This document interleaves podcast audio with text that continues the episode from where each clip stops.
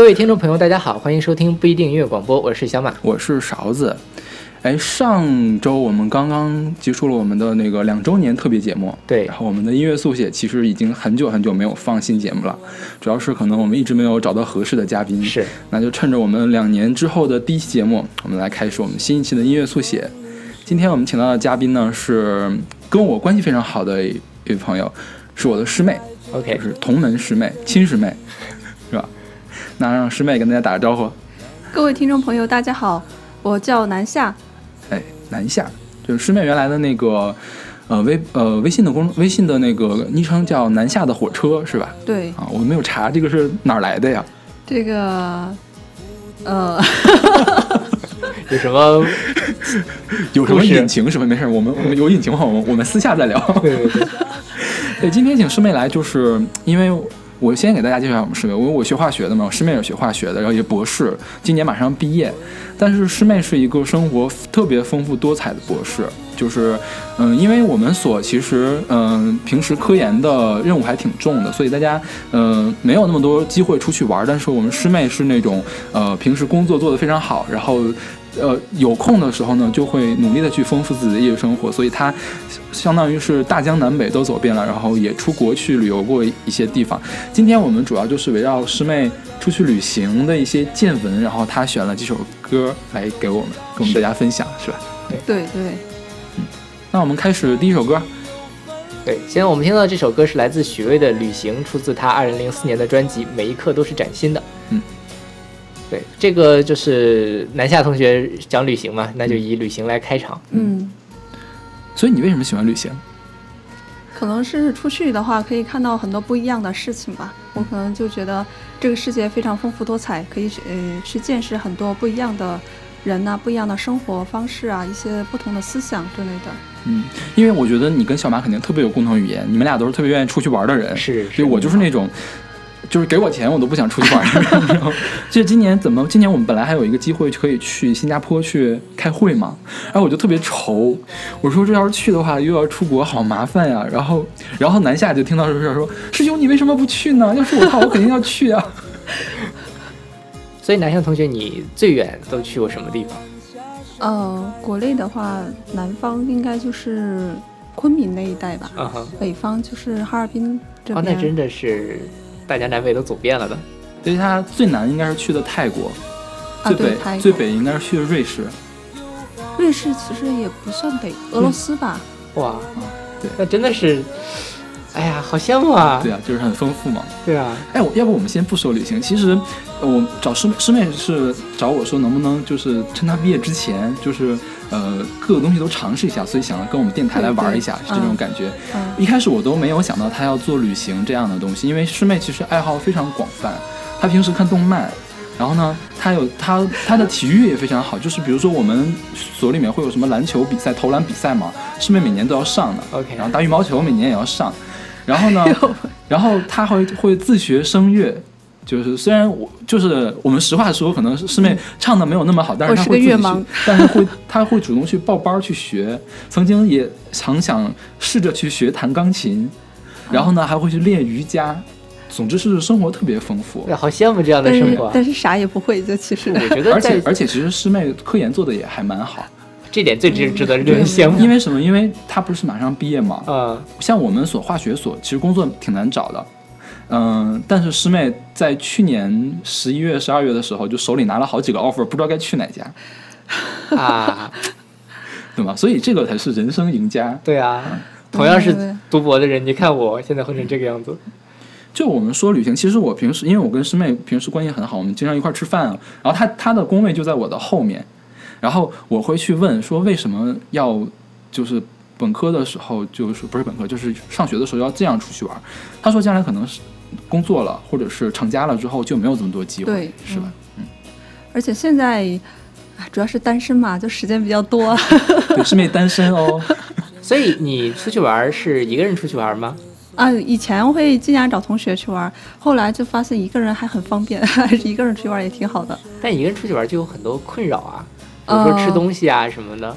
对，吃东西。所以师妹都在上网去找驴友，呃就是也就找过一次啊。哦，就是就是，哎，我不知道，呃，其他人是什么样的状况？因为就我们所而言，我觉得我们师妹算我们所玩的比较多、玩的比较厉害的人了，是吧？不务正业，嗯，没有没有，你看正业做的也很好啊，对啊？就是两边都顾得很好，玩就好好玩，学就好好学，对，就是人生楷模，对博士生的这个偶像。对对对，其实也另外我们老板也比较那个宽容，嗯就是因为有的老板会比较那什么，就是说就会看得很看你看得很死，就是你假期想出去玩，因为我们出去玩办签证什么需要找老板吗，签证不用找老板不要找老板嗯是吧？但是有的时候可能会需要跟老板请一两天假是吧？啊，你出去久了可能得请个假吧。对，就是，但我们老板会给假，就是，而且我们老板很支持。就比如说，像其他老板可能不会提这种事情，我们老板会说，你不要一放假就回家，放假回家待一两天，看你爸妈得了，然后就出去玩儿。人年轻就应该多出去玩儿，不要总想着回家，你老板会听这期节目吗？不会让他听的。那好吧，那我们就用这首《旅行》来开场，然后我们接下来详细的讲顺便都去哪些地方，好吧？嗯，好，那好，那我们听这首来自许巍的《旅行》。阵阵晚风吹动着松涛，吹响着风铃声如天籁。站在这城市的寂静处，让一切喧嚣走远。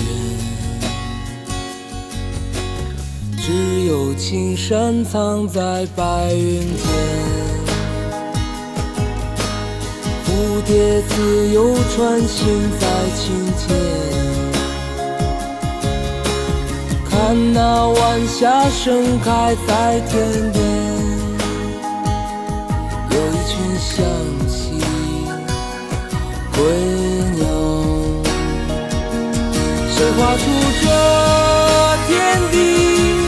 又画下我和你，让我们的世界绚丽多彩。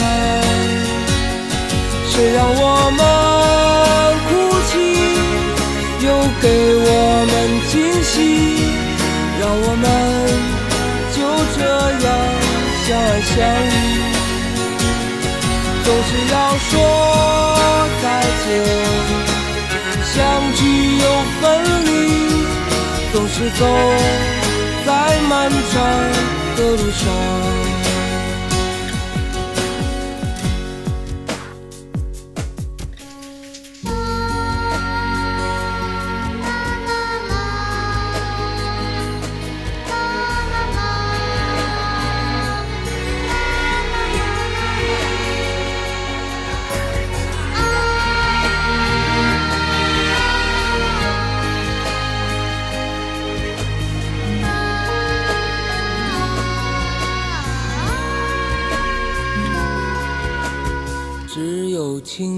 藏在白云间，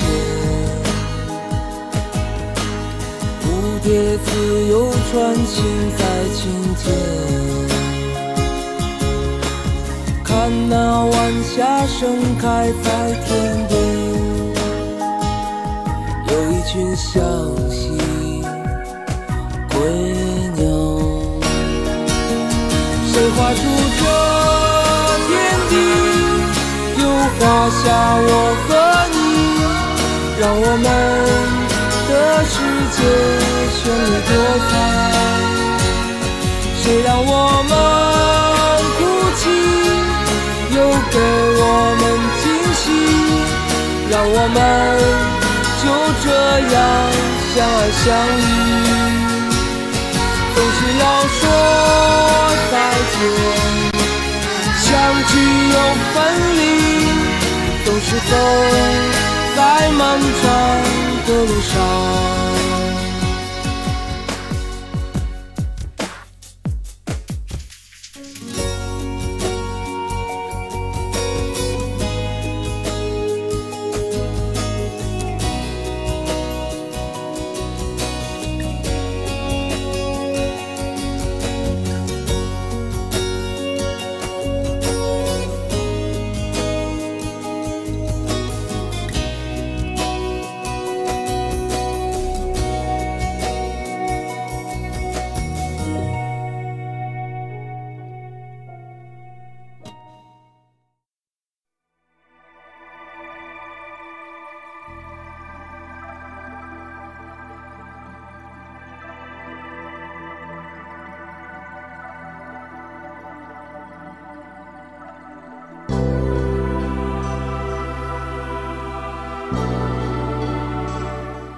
现在我们听到的这首歌是来自宗次郎的《故乡的原风景》，出自他一九九一年的专辑《墓道》。这首歌是相当出名的一首歌了。就是我是在 TVB 的电视剧里看到的，《神雕侠侣》嗯，还有《鹿鼎记》，当年就九十年代那两个 TVB 的电视剧用的特别多。嗯所以木下同学为什么要想选这首歌呢？嗯，木下什么木下南下好吗？所以 啊，就是这首歌，啊，其实我有阵学过一阵笛子，然后当时找一些笛曲，然后就有听到这首，无意中觉得很好听的，然后加上可能说，呃，它名字叫《故乡的原风景》嘛，总是比较引人遐思的。我也想，可能你小时候的事情，你的家乡的事情，然后我大概就是小的，呃，就是大学之后就比较少回家了嘛，然后，呃，对家乡的可能现在就感觉咋说呀？就比较疏离是吗？对，就就是很嗯明明是很熟悉一个地方，但是现在就有陌生感了是吗？嗯，所以你是哪儿人啊？我是湖北云梦人，云梦就是那个云梦泽的那个云梦，对对，就是师妹给我文案之后，我才知道原来她是云梦人。之前她一直跟我说她是孝感人嘛，就是我没有，就我真的之前没听过云梦这个地方，嗯然后我没有听说过云梦泽，我看书比较少。就是高中有一一一一一个一首诗，就是气蒸云梦泽，波波汉汉阳城。你们怎么都学过？岳阳城，岳阳城？你们怎么都嗯学过这首诗啊？好吧，我我没学这这过这个。是那高中课个本啊浩然那个什么对啊，很很出名的一首诗。我比你我比你老三年，可能没有听过这个。OK，好吧，就是云梦，我查了一下，是当年楚王狩猎的地方。然后云梦泽呢，是当时长江流域一个特别大的湖，嗯，后来就慢慢的就消失了，是然后剩下一点变成现在的洪湖。嗯对，然后云梦主要是在云梦泽主要是在湖北省境内。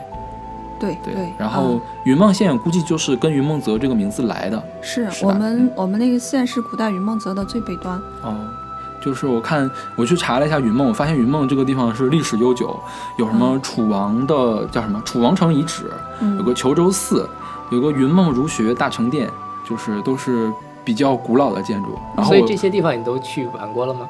没有，现在其实嗯也看不太出那个遗迹的地方吧，就是有遗迹的地方它都被围起来了，不让、不让去。没有没有开发，啊，对，没怎么开发。然后哦后来是有哪一年有挖了一些文物出来吧，嗯。或者嗯，好像就因为那，因为好像还建了一个我们县有个博物馆，然后我去看过，就比较好的文物一般都送到湖北省博物馆去了。哦，然后，然后又是在那个首博里面也见，呃，不是什么国博，国博里面也见到我们县的文物了。哦，就是云梦最出名的文物应该是那个睡虎地秦简，对，就叫云梦云梦秦简，对它是一个记记录了当时的法律的一些的条文。OK 对，很长的好好多段那一套一套东西，嗯，那应该是放到湖北省博物馆里面去的，是吧？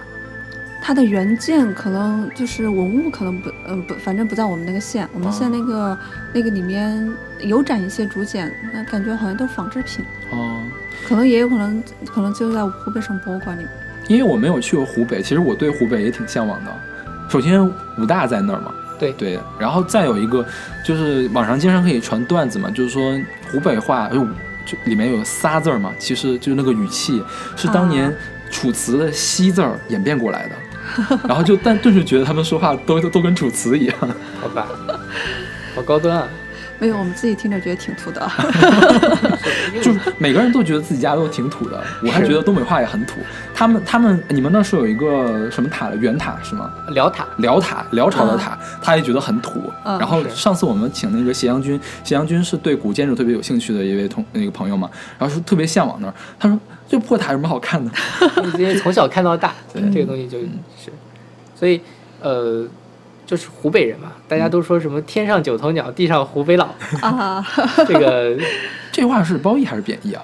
我觉得是褒义了，因褒义因为我自己认识的湖北人都是属于那种很上进，嗯，然后并且能力也都很强的人。我们师妹也是。哦，那就是再次印证了这个判断。夸的我都不好意思。没事，我们的节目就是一个吹捧的、互相吹捧的节目。我不你可以会吹捧你们的，对，我不会你可以，吹捧你们你快的。来吹捧你的师兄。对，OK，我们来说一下这个宗次郎好了。宗次郎这个人他是吹陶笛的，嗯嗯，他所有的笛都是自己做的，就是他会自己做乐器，然后自己作曲。然后他这本专辑叫《墓道》嘛，其实是他的一个自然三部曲，叫《墓道》《风人》和《水心》。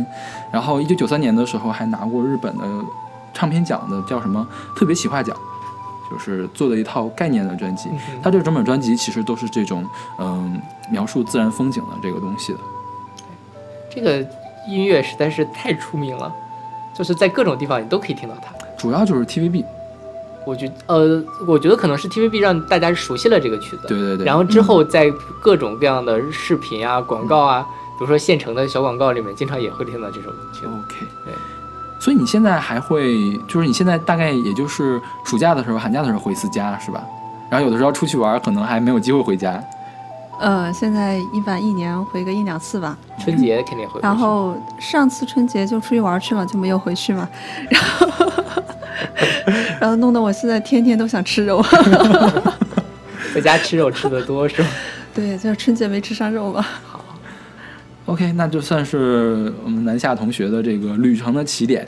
那好，来听这首来自宗次郎的《故乡的原风景》。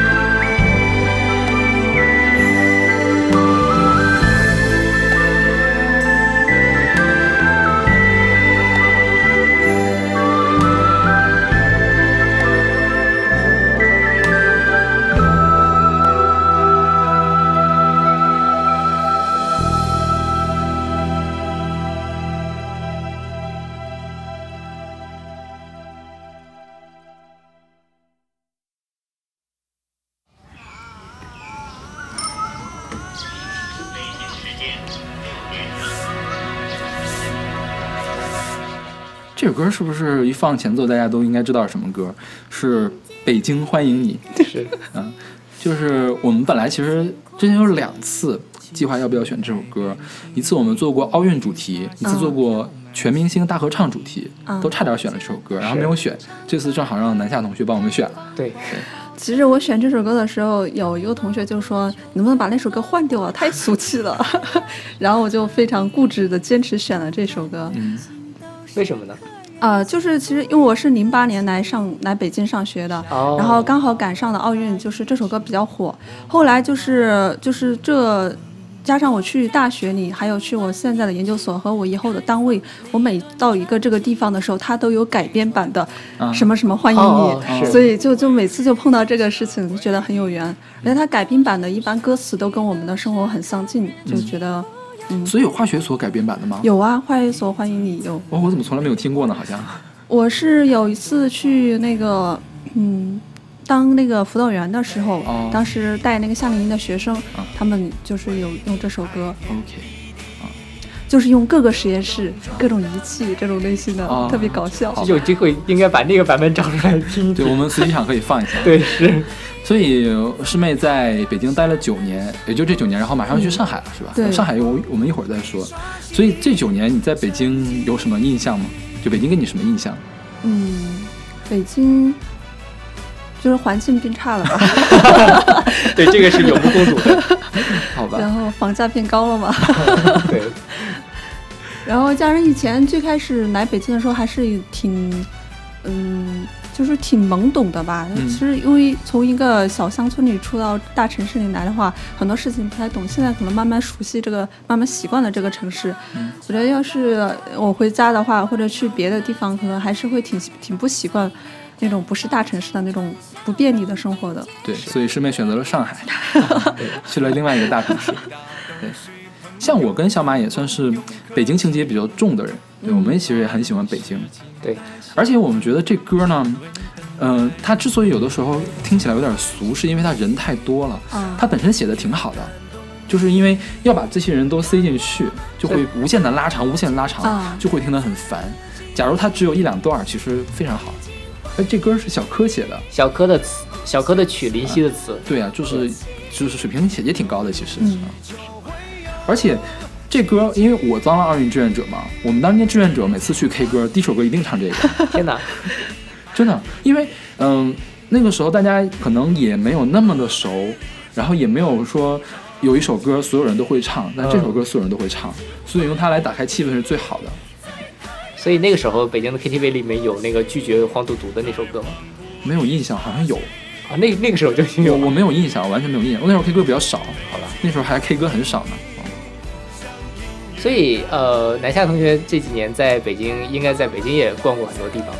对，我觉得好像差不多都去了吧对。我听少的老师说，你最近在逛博物馆，是的。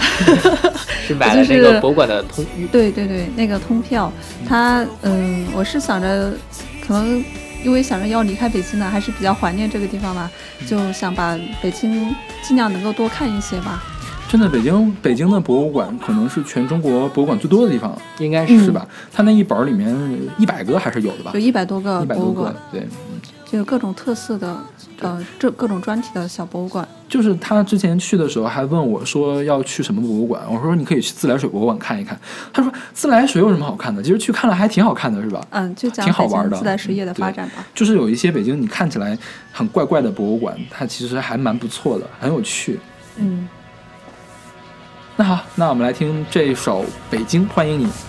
迎接另一个晨曦，带来全新空气。气息改变，情味不变，茶香飘满情意。我家大门常打开，开放怀抱等你。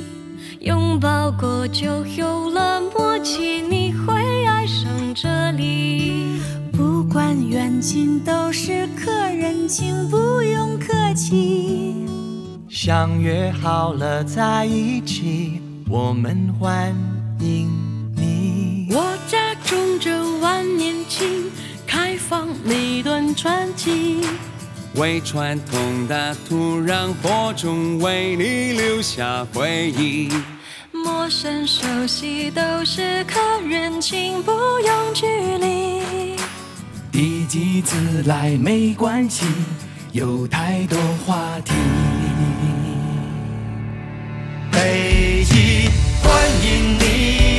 为你开天辟地，流动中的美丽充满着朝气。北京欢迎你，在太阳下分享呼吸，在黄土地刷新成绩。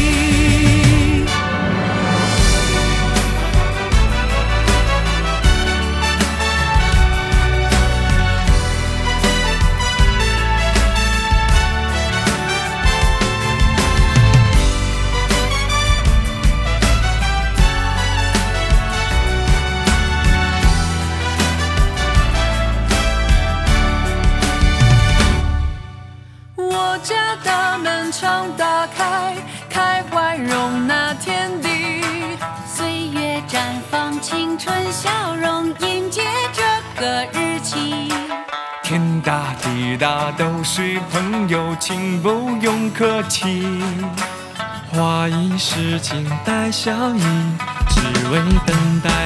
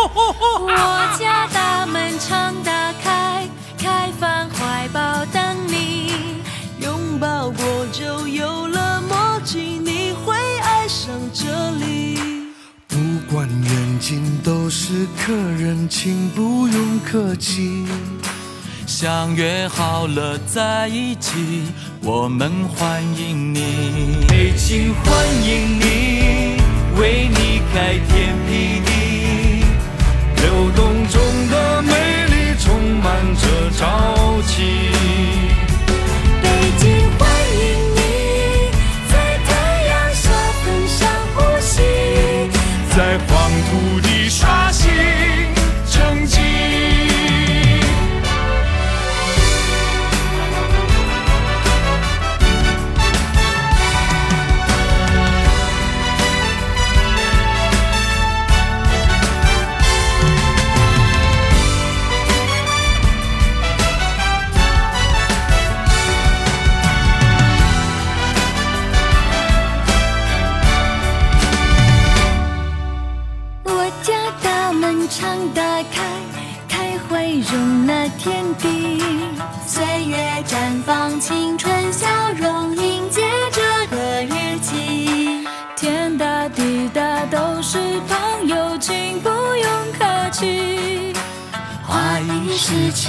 笑意，只为。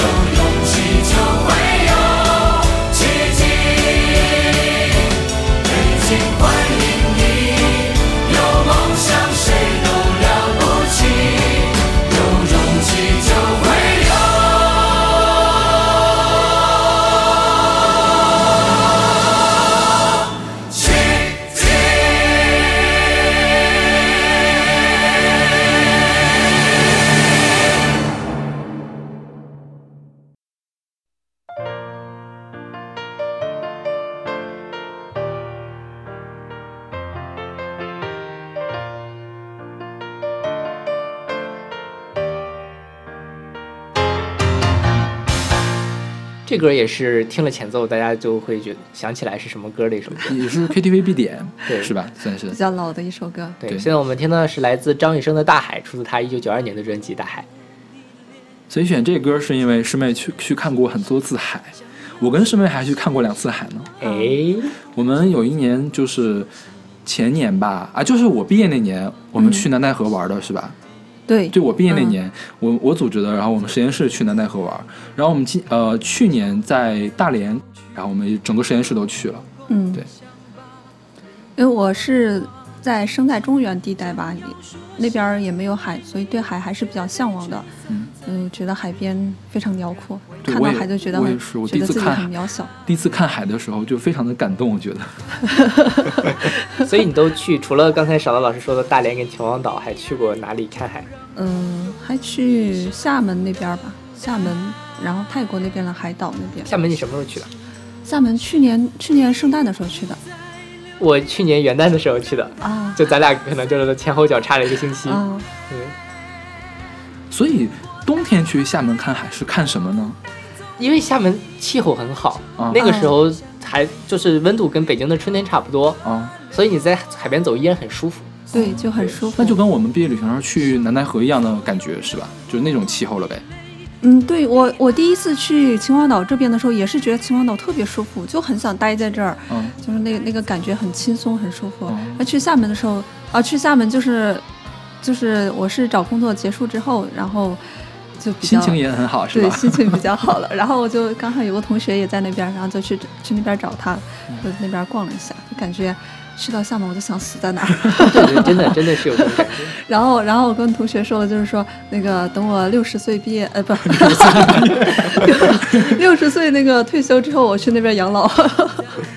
上海其实也可以吧，上海，就是有点热是吧？上海的对气候上海不算好，就是而且它其实并不算是一个特别典型的靠海的城市。哦嗯，而且上海是属于大城市，它的那种压力会比像厦门这种地方大，厦门就会比较轻松。退休了还有什么？压力啊？退休了可以去崇明岛养老，是吧？呃，然后，然后泰国的那边还就是，呃，那边其实如果观察当地的人的话，觉得他们还是挺辛苦的，就是他们为了那个旅游业的啊，那个那些工作人员就是。像那海边，他们那淡水资源很少嘛，就是要人背把那个水运到那个海岛上去，嗯然后然后那些就是他们当地的人的那个工作状态给你的感觉还是很勤劳、很辛苦的。嗯然后，但是他们那边海资源的确非常的干净，非常清澈。就是比我们比我国的还要好是吧？对，因为我觉得大连的海好像没那么干净，秦皇岛的海也没那么干净。呃我我是反正见这几个觉得那个泰国的海是最干净的。OK，反正我在国内的海我也逛了一些，没有一个我觉得是干净的。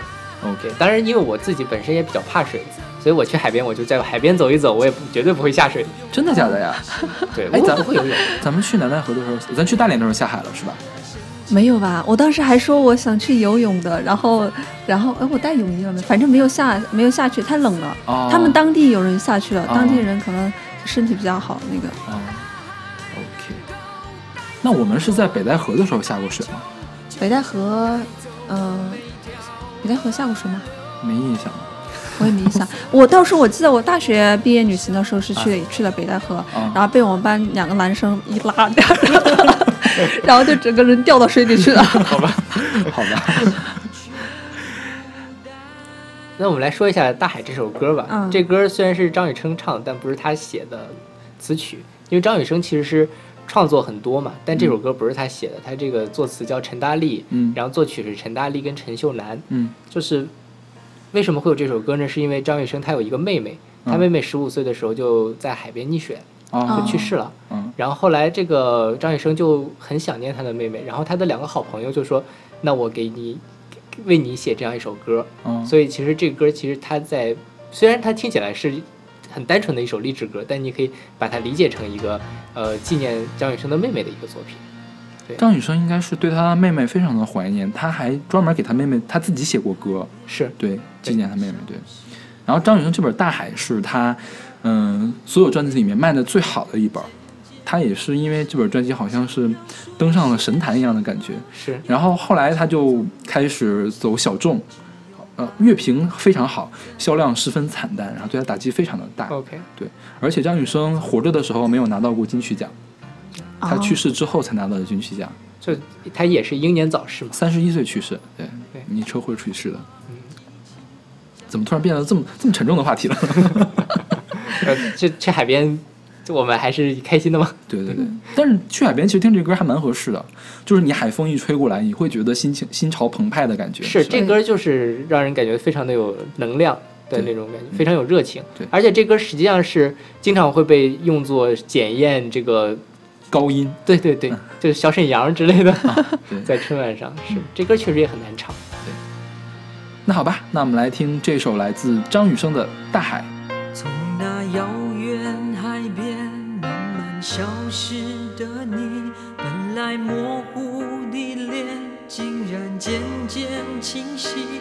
想要说些什么，又不知从何说起，只有把它放在心底。茫然走在海边，看那潮来潮去，徒劳无功，想把每朵浪花记清。想要说声爱你，却被吹散在风里。猛然回头，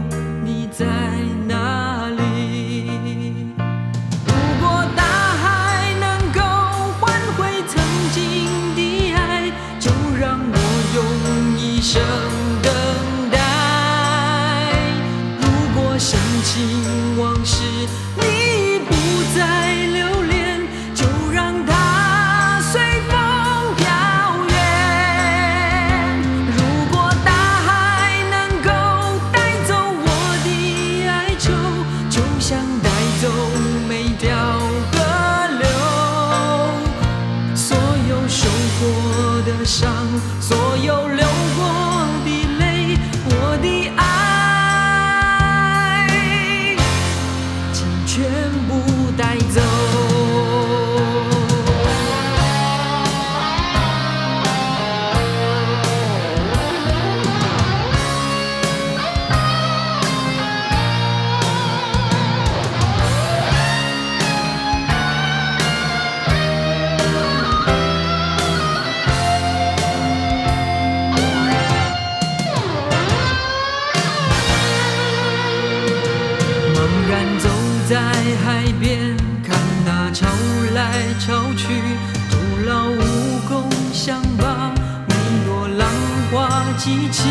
想要说声爱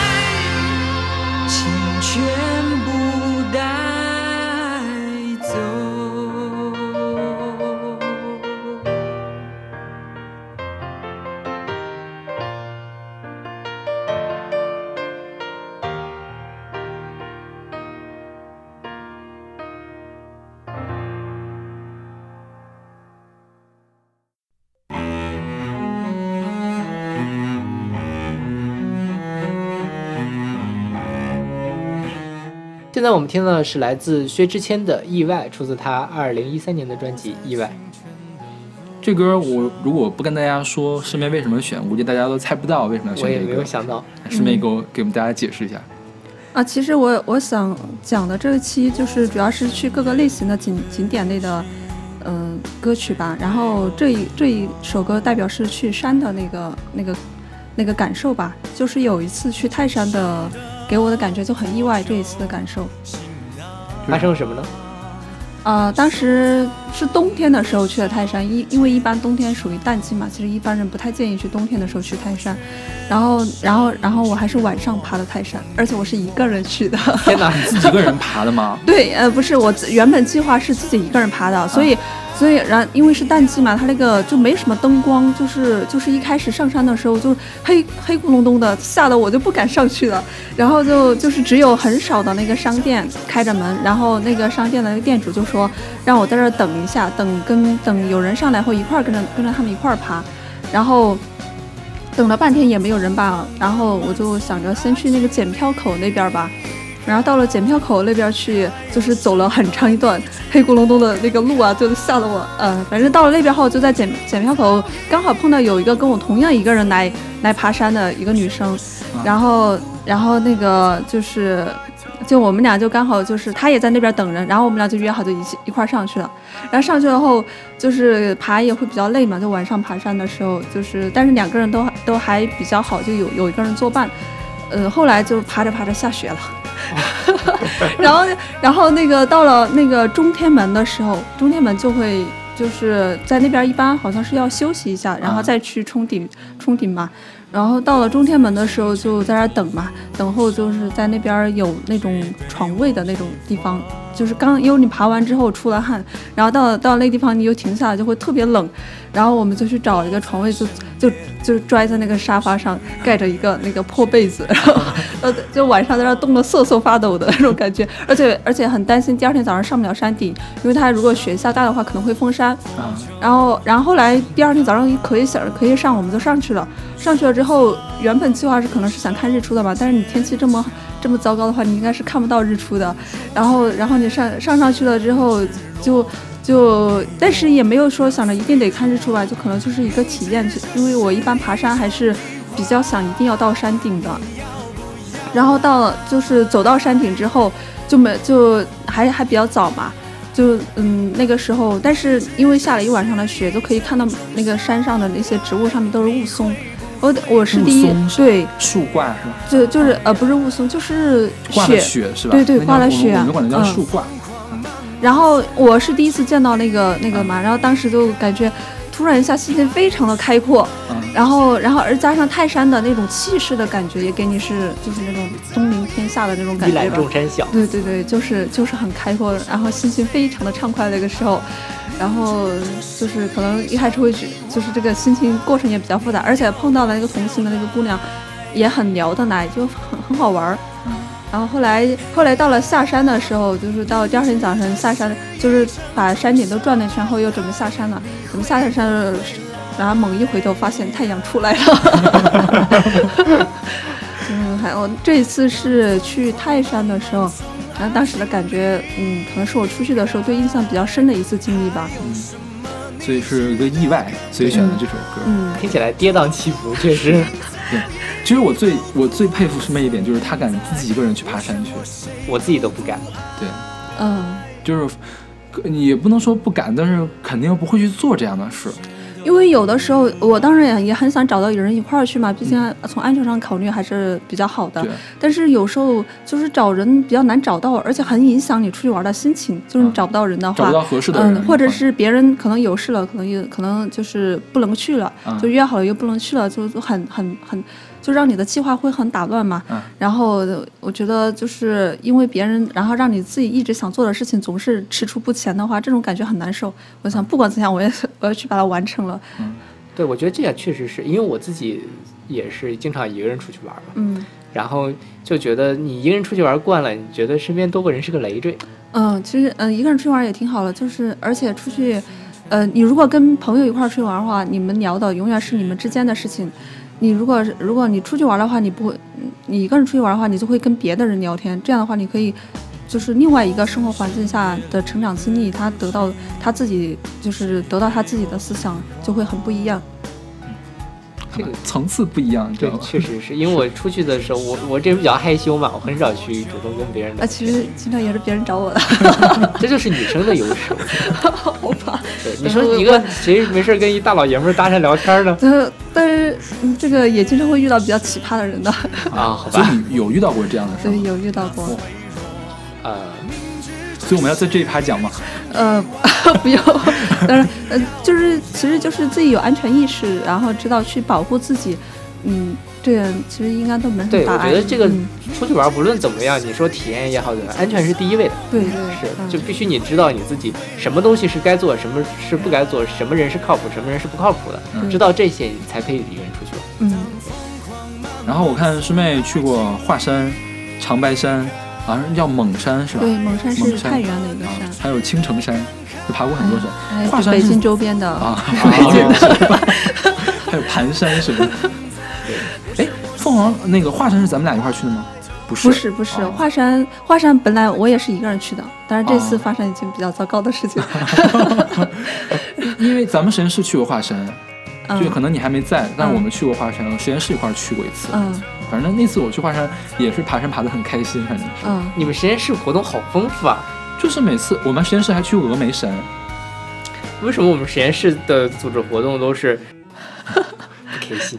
欢迎来到我们组 欢迎大家报考中国科学院。化学研究所，来找勺子，直接跟我联系就可以了，我可以帮你推荐。所以其他的山有什么可以跟大家分享的故事吗？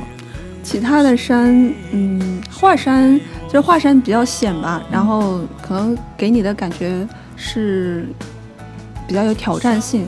你如果爬上去的话，还是很有成就感的。但是我当时去的时候是。呃，清明的时候去的吧，应该人人特别多，然后很就是整个过程就是就是闹哄哄的感觉，其实不是很舒服。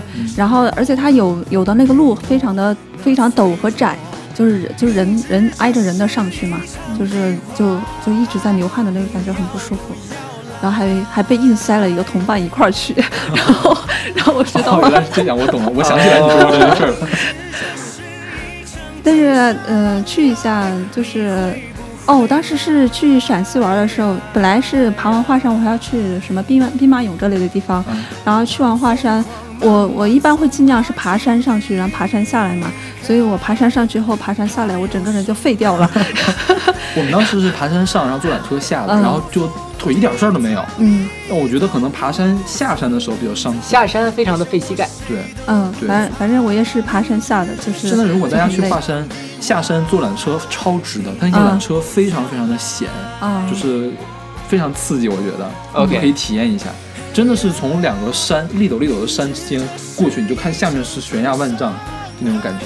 嗯，然后长白山的时候我知道，长白山没去成是吧？其实对我没有去到天池，啊就是它其实去长白山一般看主要也就是看天池吧，但是人家导游也说就是。呃，一般十次来长白山会有七次看不到。呃，本他他，我当时去的时候是国庆的时候去的，嗯，那一年的天气，长白山突然就就是大雪吧，嗯然后山就是他们那个山顶和下面的气候很不一样，就是山顶的气候非常多变，然后那年就是大雪后山顶就被封山了。嗯，一般平常的时候可能就是就是旺季的时候去的时候，它也会就会出现那个雾非常浓，嗯，很可能你走在那个路上，你都不知道天池在你旁边，哦就是那种的。好吧，还得随缘是吧？嗯，就跟峨眉哎峨眉山一样，峨眉山那个金顶也是十次上呢，九次是大雾，还有下雨。嗯，然后就只有一次能看到云海啊、日出啊、什么金像、佛佛光啊一类的那种东西。然后我们赶上了晴天的一天上去哦，，那你真不错。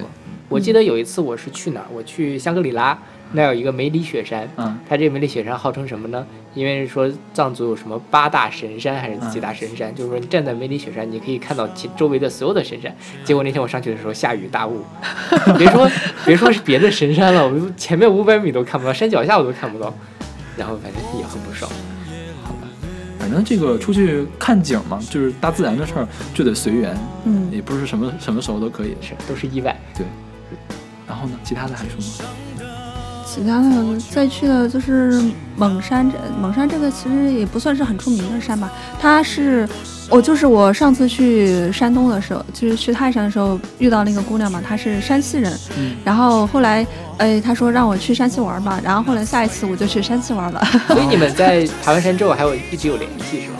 对对对对，啊、也没有一直联系啊，就是偶尔会联系一下嘛。哦后来就是约好说去山西找她玩嘛，哦然后就去，她是太原人，然后后来我特别感动，当时去太原的时候，就是全程都是他带我到处玩啊，然后吃他们当地的什么东西，嗯，然后而而且还是住在他们家，我呃觉得这个还是挺麻烦人家的。好想认识这样的人啊！看来我以后要多跟别人搭讪一下。那好，那我们来听这首来自薛之谦的《意外》。我在清晨的路上，谁被我遗忘？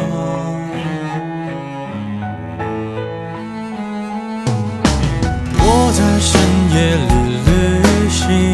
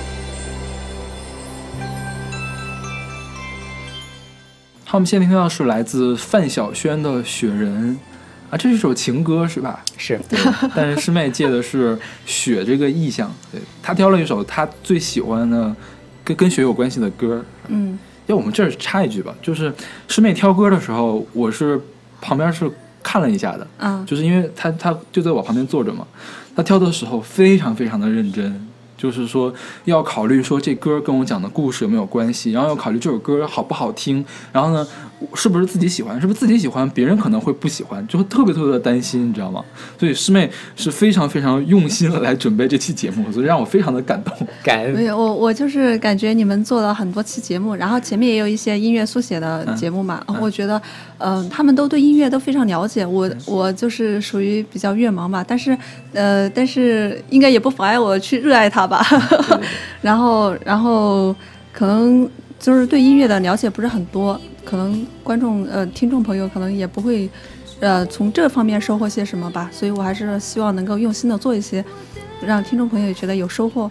对，其实我们音乐速写并不一定说是大，家就是聊不一定要聊音乐，嗯聊的是故事。是对，就是跟音乐有关系的故事，沾边儿就行，我觉得。对对对是 那这首《雪人儿》，师妹是想讲这个哈尔滨的故事，还有俄罗斯，嗯，是吧？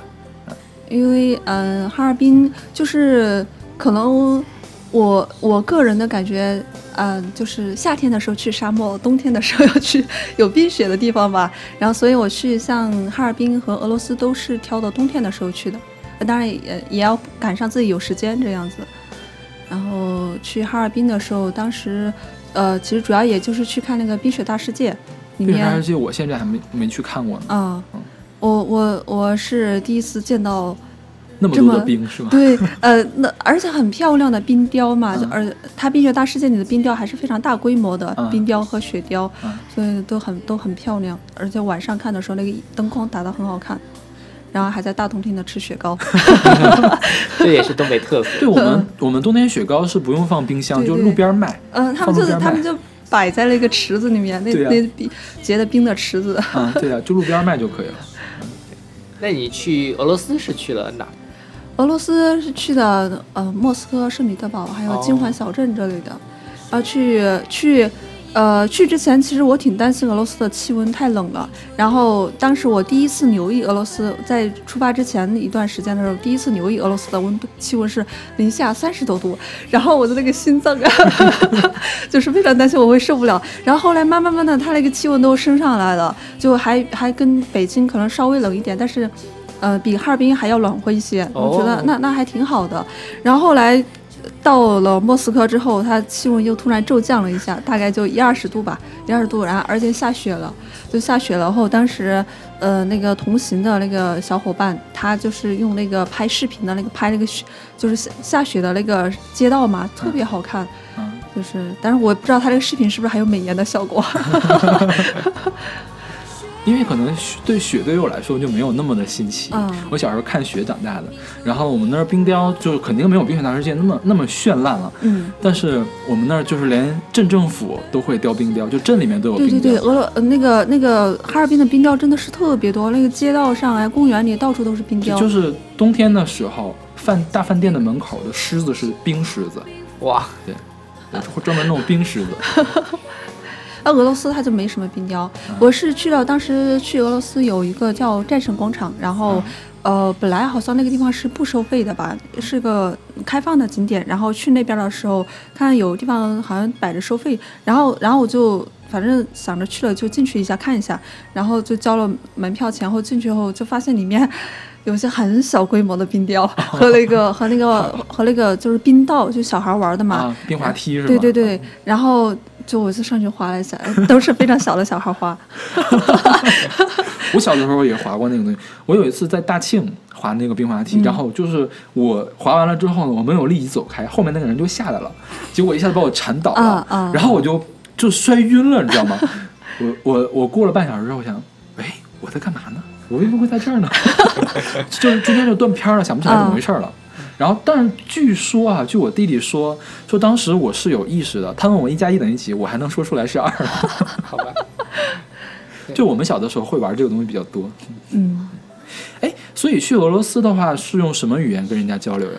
啊，这个很痛苦啊，去俄罗斯，他们他们呃，就是感觉是一个民族优越感、民族自豪感非常强的一个国家，然后还是一个相对比较传统的，啊。所以他们不屑于学英语，啊，所以哦跟他们聊天的时候就是就是英文单词性的聊聊天，啊。然后靠肢体语言，就你很很少能碰到说特别会英语的那些人。加上我们本来也不是英语为母语的，所以这个沟通就很障碍。对。但是还是可以就顺顺利的沟通下来，是吧？嗯嗯，就是基本的那些需求还是可以解决的。然后，然后，而且最开始去的莫斯科就是第一站是去的莫斯科嘛，然后而家长可能还不太适应，嗯。然后后来去后来慢慢习惯了，而然后加上到后来去的圣彼得堡那边的说英语的人会比较多一些，嗯。而且圣彼得堡的那个旅游开发会更那个一些，像中文的也会有。哦，那就还好，因为我嗯。其实之前有朋友想说要不要一起去贝加尔湖嗯。那边，就是是觉得语言不通怎么过去嘛，过去之后根本什么也不懂。对，嗯因为我觉得他们的英语估计还没有我好。是 好吧，他们就不太，真是不太屑于讲英语的感觉。我当时去俄罗斯碰到很多华人呢，就是就是也有，就是其实有，当时还是挺挺惊奇的，因为我一个人出来，当时去俄罗斯我不敢一个人出去，因为毕竟在国外呃呃那个人生地不熟的，所以我在网上找了一个人一块儿去的。然后后来在去了那边后，发现好多一个人出来玩的女生，还有大四的，我当时就惊叹了。然后，然后他们就是出去玩后，就可能可能你去，就是因为呃华人还是比较容易认出来的。然后，然后加上特别是遇到语言不通这个问题的时候，经常找华人打打探消息。然后遇到去同一个地方的人，就会结伴一块儿去。有一个有他们有些人后来就是去了那个贝加尔湖的，去那边就是说，后来我们还看新看到新闻说，他们俄罗斯人说不要，就是说中国人这个在湖上走那个很不安全嘛。嗯但是他们也没有，但是他们去那边人也也没有看到告示，然后俄罗斯人也没有说这个事情，嗯所以他们也不知道。但是而且关键游客很多，嗯就是挺多人在那个贝加尔湖上走的。哦，这结那么厚还会不安全吗？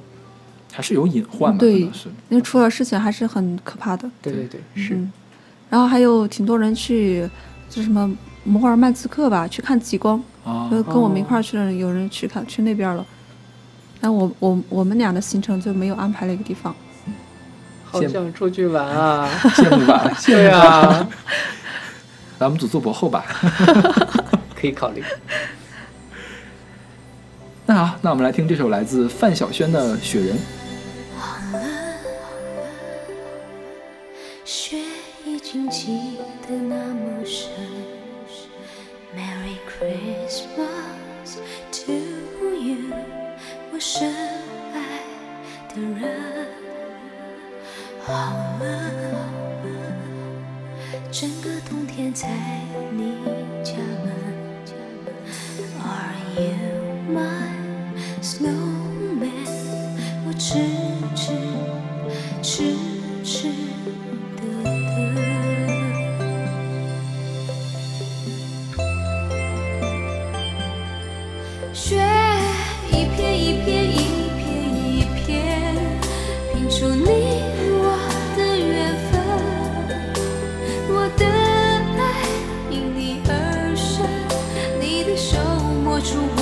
心疼。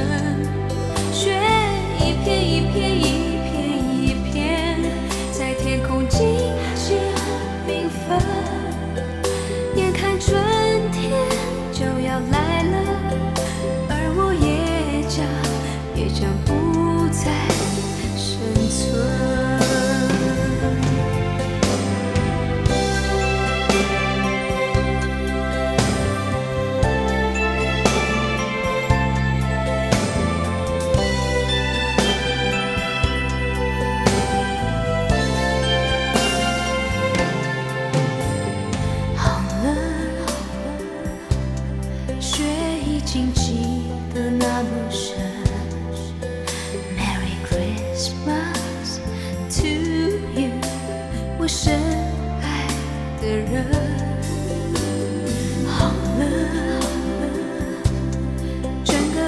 个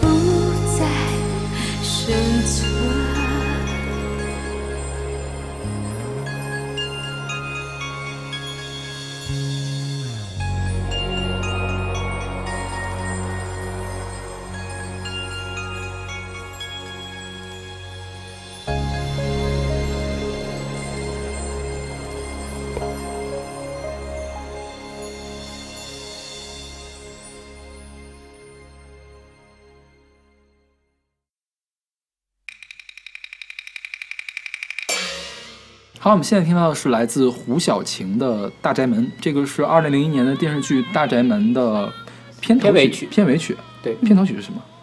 片头曲不记得了啊，，不记得了。或者它片头没有曲，哦没有可能就是没有歌是吧？对啊，有可能。这个是南夏同学想讲的是各地的文化景观，是吧？嗯，这这歌我跟他一块儿选的。他说：“师兄，我我去山西，你说选什么歌好呢？”我说：“山西你去了什么地方？你去的是那个乔家大院是吧？嗯，我去王家大院，王家大院是吧？嗯、对。我那大宅门呢，就选个有山西难道不是说什么咱们山西好风光还是这种？哦，当时有选选这首，有有听这首歌的，觉得，嗯，啊对师妹纠结了很久，说这歌，嗯，这第一她不是很喜欢，第二我觉得我们的听众也不会很喜欢。好吧。我替听众决定的。所以就是像这这一类，刚才说的大部分都是自然类的景点，山呐、海啊，然后雪啊之类的。那这种比较人文类的地方，你都去过哪儿呢？除了山西，北京也算一个。嗯对，北京也算，然后山东，山东其实也也历史底蕴也挺丰厚的。呃，曲阜哦，曲阜我没有去，我去的好像主要是济南吧。，OK，嗯，所以济南有很多可以玩的地方，是吗？大明湖啊，千佛山呀、大明湖畔夏雨荷呀，所以你去大明湖了吗？我去了，趵突但是泉还有我是冬天去的。但是趵突泉现在是是不是没有了呀？有啊已经干了吧？啊，趵突泉有啊，还有是吗？我上次去的时候有的，有啊三个、有三个泉眼，还有泉眼是。嗯，但实在如果真的没有的话，他们也会往里打自来水让它哦出水。好吧。然后我看你还有去过都江堰，对，是吧？也是都江堰，你四川什么时候去的？出差去的。哦，对你出差的时候去的。因为他要去成都做实验，啊我们跟成都有项目合作，要去成都做实验。哎，你们怎么这么多合作啊？为什么我们都没有合作？师妹做实验很辛苦的，她做实验要通宵，啊，可能会连着同有的时候，嗯是吧？嗯就是我们有一个项目结题的时候，他们他们几个做这个项目的人特别特别辛苦，连着一周都没休息。因为白天的时候要给审查组的人看，嗯。晚上要在那盯实验，OK，就就就几个人轮流的去睡觉，这样做很辛苦的。就是当时去成都的时候也挺辛苦的，就因为成都的去他那边去别人地方用别人的东西的话，要安排配合好别人的时间嘛，嗯。所以我们经常要趁着别人不做的时候，就是晚上的时候吧，嗯。然后然后经常昼夜颠倒，呃也。就是因为早晨的时候，其实一般早晨九点钟也到那边了，嗯然后晚上可能就做到十二点之后，可能有时候到一两点这个时候做到那个时候，然后再回回去休息，嗯然后几十几天之后，我真的是扛不住了。第二天早上我怎么就起不来？然后那个呃，当时跟我去的一个师兄就比较好，他就说：“那你先休息，然后他先过去嘛。嗯就是有可能有时候早晨我就起不来，然后他就先去那边了。嗯，就不要光看人家的光鲜，后面是要付出很多努力的。四个 offer 怎么拿？是哦，对，哎，所以成都有什么好玩的吗？除了刚才你说青城山、都江堰之外，嗯，因为我其实我就是去了一个周末吧，去了个周末，然后呃，就是去的主要是就是青城山和都江堰比较近去的那些地方，然后成都市内逛了一下。嗯，成都感觉杜甫草堂，呃，杜甫草堂好像没还有有去。宽春熙路嗯，大对对，去的就是什么宽窄巷这类的地方。什么词来着？武侯祠。嗯对嗯嗯嗯，去的是这些地方。我还没有去过呢，我特别想去成都。成都可以去看一下，就是吃的也很好吃。嗯，就是一个很适合生活的地方，嗯到处看到的都是饭馆和打麻将的地方，还有茶馆的什么这些。对，对我没有去过成都，但我去过重庆。啊重庆不是有很多防空洞吗？啊啊然后我是夏天去，他们就在防空洞里面打麻将，啊啊因为很凉快，啊！对，非常的，我觉得还挺挺好玩的。就是发现发现，本来那个东西，他们现在的防空洞有的是作作为那个过街地道，嗯就是从山里面掏，就翻过这座山嘛，嗯，然后就在那个地道里面打麻将，好吧。就就就感觉他们哪儿都可以打起来。所以山西，反正山西我一直对山西的旅游没有什么印象。嗯，对，山西的古建筑非常的多，对对对。山西的国家文物保护重点文物保护单位在全国是最多的，是吗？是我去山西之前对山西的印象就是煤老板，只有这个印象。然后我以前也从来没有查过，因为主要是认识那个姑娘后，然后说可以去他们那边玩嘛，嗯然后我就想去找她那找她嘛。找他去参观什么对煤窑啊什么的。然后，然后我就去了那边后，发现他们那边的景点就是就是别特别多对，而都是很多跟历史相关的。嗯是嗯山西的话，像五台山，嗯，然后包括太原有什么晋祠啊哦之类的，哦都是很我晋祠我去了了。五台山，一直想着去的。我想着，我当时计划说，我是不是应该在这个研究生毕业之前去拜一下五台山，因为五台山是求科研的。啊 然后这 是谁谁谁讲的？我也不知道说法吗？我不知道谁告诉我的，是因为跟跟一个菩萨相是说关吧它？是文殊菩萨的道场？对对对，好像是因为文殊菩萨，所以说那边是求科研的。然后我我想我我这个我真的是到毕业之前我都不会再去，以后也不搞科研了。这个啊，真是跟他无缘的。对，那我我前段时间去了卧佛寺，我觉得我去卧佛寺还有点早，我还是得先把文章发出来做。那我还是先去五台山吧。我我也去卧佛寺，就北京卧佛寺是吧？对对对北京卧佛寺，当时我投一个文章，然后 然后那个我的老小老板让我去卧佛寺拜一拜，然后我拜完回来之后，小老板就说文章被拒了。被拒了呀？对，那可能还是 offer 跟 paper 还不太一样。样本太小了。对，因为我还是想说，咱们组团去五台山吧。可 以可以。那好，那我们来听这首来自胡小晴的《大宅门》。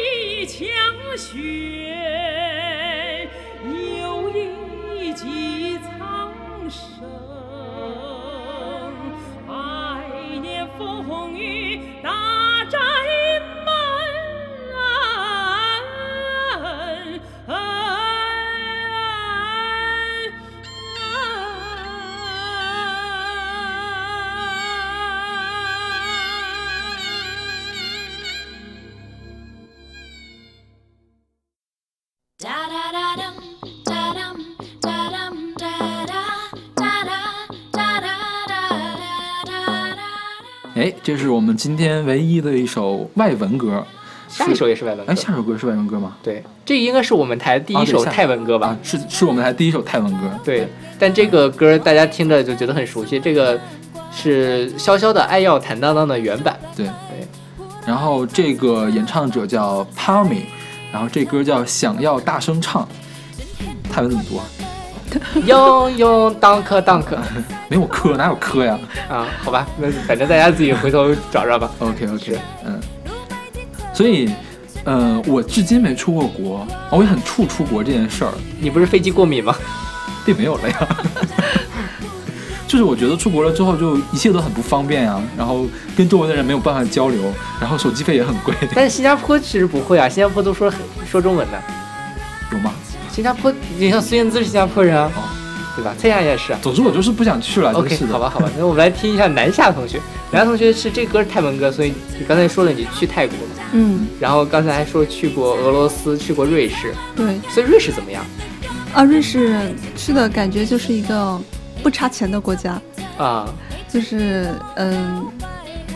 你去那种商业街嘛？我们商业街到周末的时候正是赚钱的时候嘛。他们去商业街的时候就关门了，周末的时候。然后，然后他那那些样就是不是样品，就是那些什么，样品，样品可还行。就是那些卖的商品都是嗯展，就就是展示给你参观的。你你哦，你去那些地方，他周末的话，可能一般工作一天，可能第可能周日他就不他就不上班，就都是关的。所以瑞士你是去的哪儿？苏黎苏黎世。世对，哦然后当时顺便去玩了一下，去的是哪儿？去的是巴塞尔和那个卢森，就是巴塞尔是一个足球好像很出名是吧？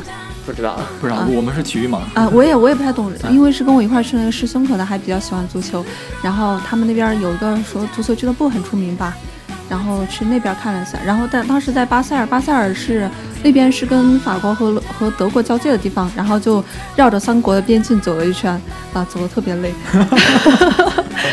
然后呃，卢森是一个专门的一个旅游景点的地方，就是它那边是呃那个是叫什么？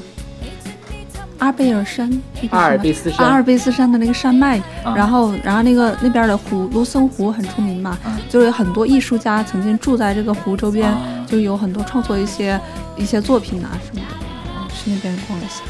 因为他们从瑞士回来，我唯一的印象就是告诉我那儿的饭很贵。对对，那边的物价很贵，就是相当于你国内的物价乘以七。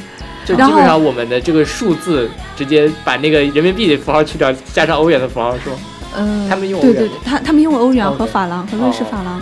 然后因为去瑞士我第一次出国嘛，然后去了，当时去了之后，呃，就是非常的那个，嗯，很不一样，就是真的是你出去了之后，你才会发现，原来还世界上还有还有这个还有其他样子的嘛。然后当时去的时候，那个就是像我们国内的话，可能呃你一般在路上走着就走着吧，就自己干自己的事情。就他们在路上走着，他会跟你打招呼。然后我就，然后我们就想了一下，如果你在国内上路上走着，人家给你打招呼，肯定认为你是神经病。不，你你得这么想，我们在路上会给人打说，哎，那个老外，也许他们也是一样的心态。啊，就是就是一早上在在路上走着，嗯就是因为他而且人少嘛，就就嗯主要国中国人太多了，他们国外人都比较少。对然后你在地铁上打招呼不得累死？对，你说你在我在五道口打招呼，嗨，大家好。警察得来找你了。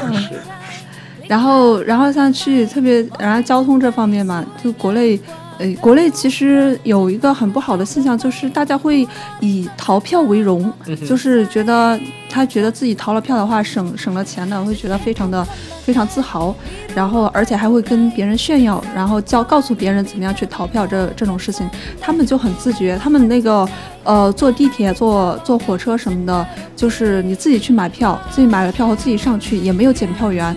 就是我们国内的话，当然也可能主要人多，从安全上考虑，就是地铁口不是都设了很多栏杆嘛，就是不要不要让人走到那个铁轨上面，他们都不设了，就是那个就是露天的，你就随便进就行了。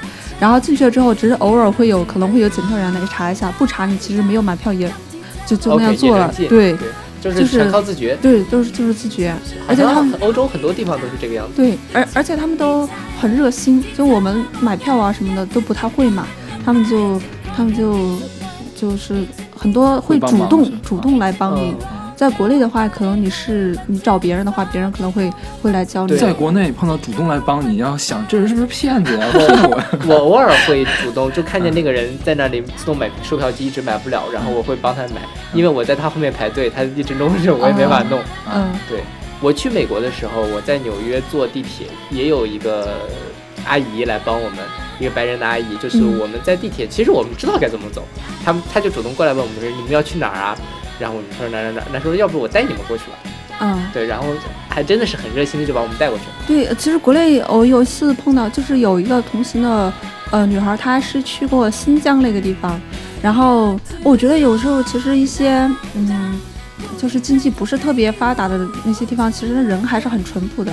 然后，然后你去他们那边的时候，也是他当时找公交车站嘛，然后他就问人，问人之后，那人就帮他指嘛，后来就直接说我带你过去吧，就就把他带到公交车站那边去。我在北京偶尔有人问路，我也说你要不要跟我走吧，但一般没有人愿意跟我走。你长得比较可疑。不要瞎说实话。尴尬。对因为我真的是，我就正好去那个地方，比如说从五道口到北大，我就说我要去北大，然后他就说哦没事没事，我自己过去，啊然后我自己很尴尬，对，当然也，哎，我长得比较可以，然后除了瑞士，刚才俄罗斯说过了，泰国，嗯，泰国，泰国是，嗯，是一个很省钱的出游的地方。对，说泰国去去玩相对来说比较便宜，嗯，而且玩的东西都很丰富。嗯，就是我当时去泰国的时候是跟同学一块儿去的。啊呃，本来当那一年暑假我是准备去沙漠的，然后后来他们就说，那个其实国内国内出出去玩一段时间，钱还是花了挺多的，就是就是去跟泰国的那种也不会说便宜到哪儿去。然后刚好有另外两个同学说已经订好去了，然后我们三就也说一块儿去吧，就是去了后，就是大概去了泰国的，就是南边的海岛一带，然后中部的曼谷一一带，然后再就是北部的清迈一带，也差不多都都就是玩了半个多月，玩的我累死了。半个多月，对，暑假嘛，嗯，我当时玩了们有暑假，就是我们暑假至少两周呀。哎，好羡慕你们实验室啊，谁让你当时不好我们实验室的？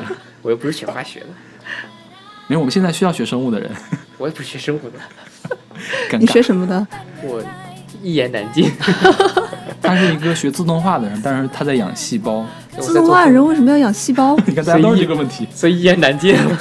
回头私下跟你聊这个。对，这个这个听众朋友们不会感兴趣的，我觉得。那好，那我们来听这首来自 Pammy 的《想要大声唱》。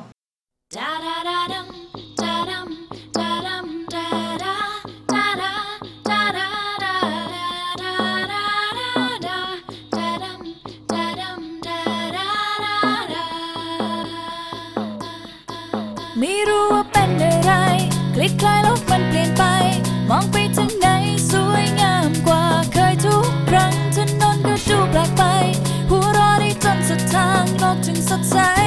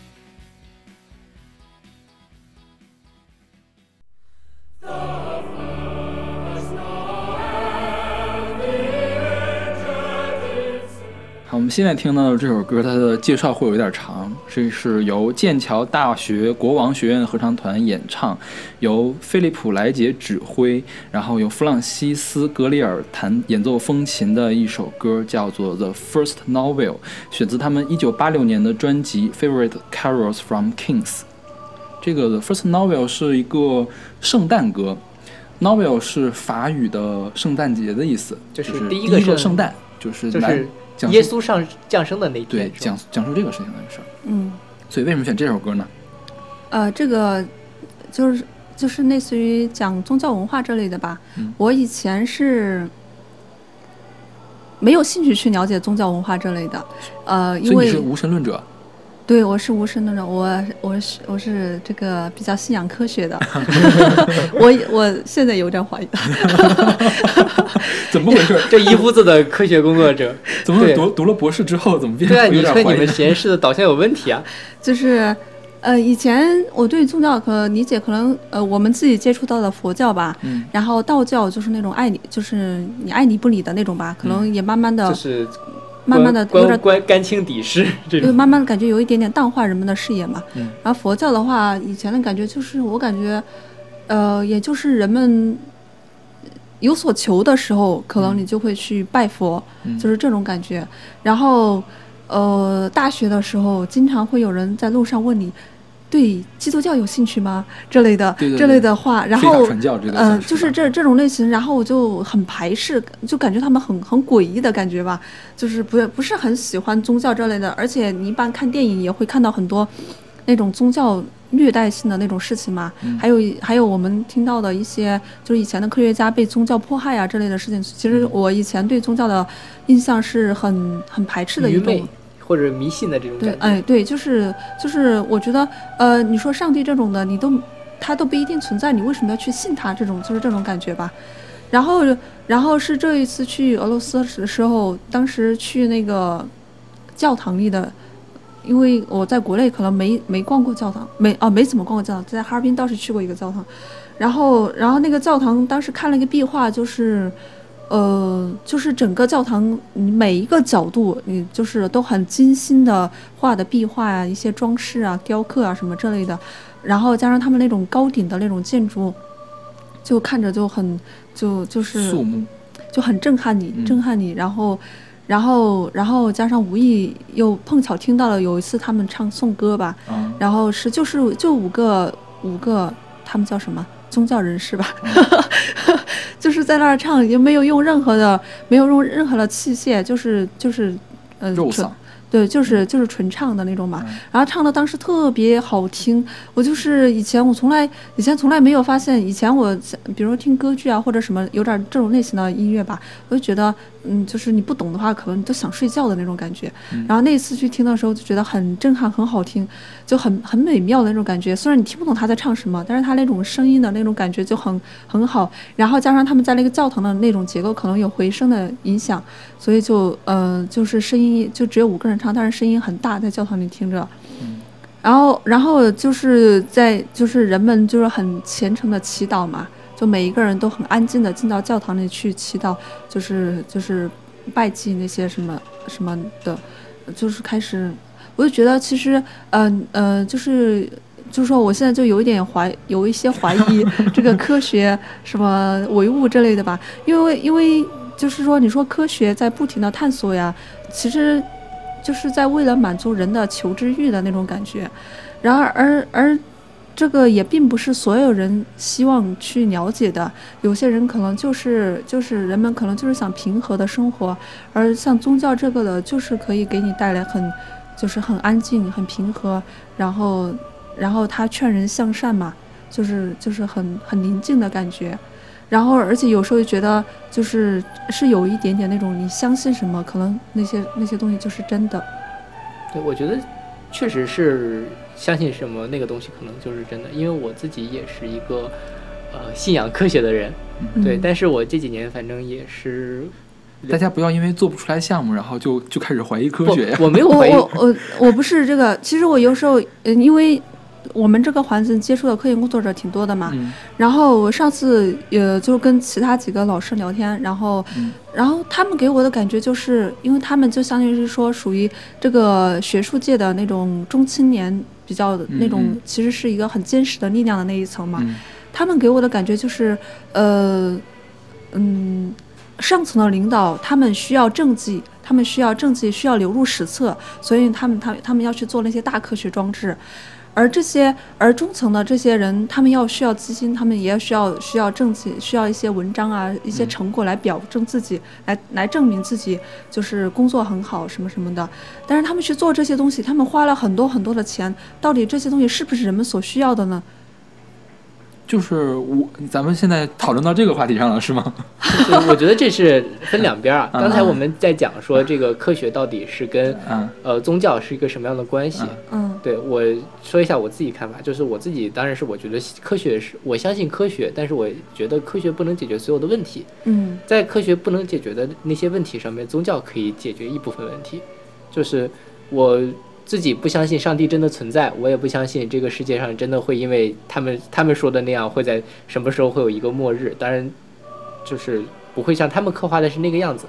但是我觉得，在人迷茫无助的时候，他需要有些人是需要有一个信仰，去让他去相信什么东西，他可以勇敢的活下去。在我我觉得这种情况下，真的这个宗教是能够帮助你的，因为科学我自己的感觉啊，就是它有的时候真的是冷漠无情的，嗯，它让你觉得世界上就是这个样子，冰冷冷的一个非常精妙的一个机器。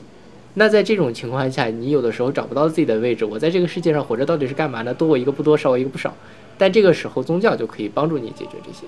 我觉得无论是像，呃，基督教，包括像呃天主教，还有佛教，他们很多时候都在刻画着一个呃来生，刻画着一个天堂，刻画着一个末日这样的情况，其实就是在帮助他的这些信众引导着去过一个更有意义的，或者说他自己，呃，对于他自己而言，他觉得自己更有意义的一个生活。我觉得这些东西可能是科学解决不了的，所以我觉得虽然我自己是一个科学。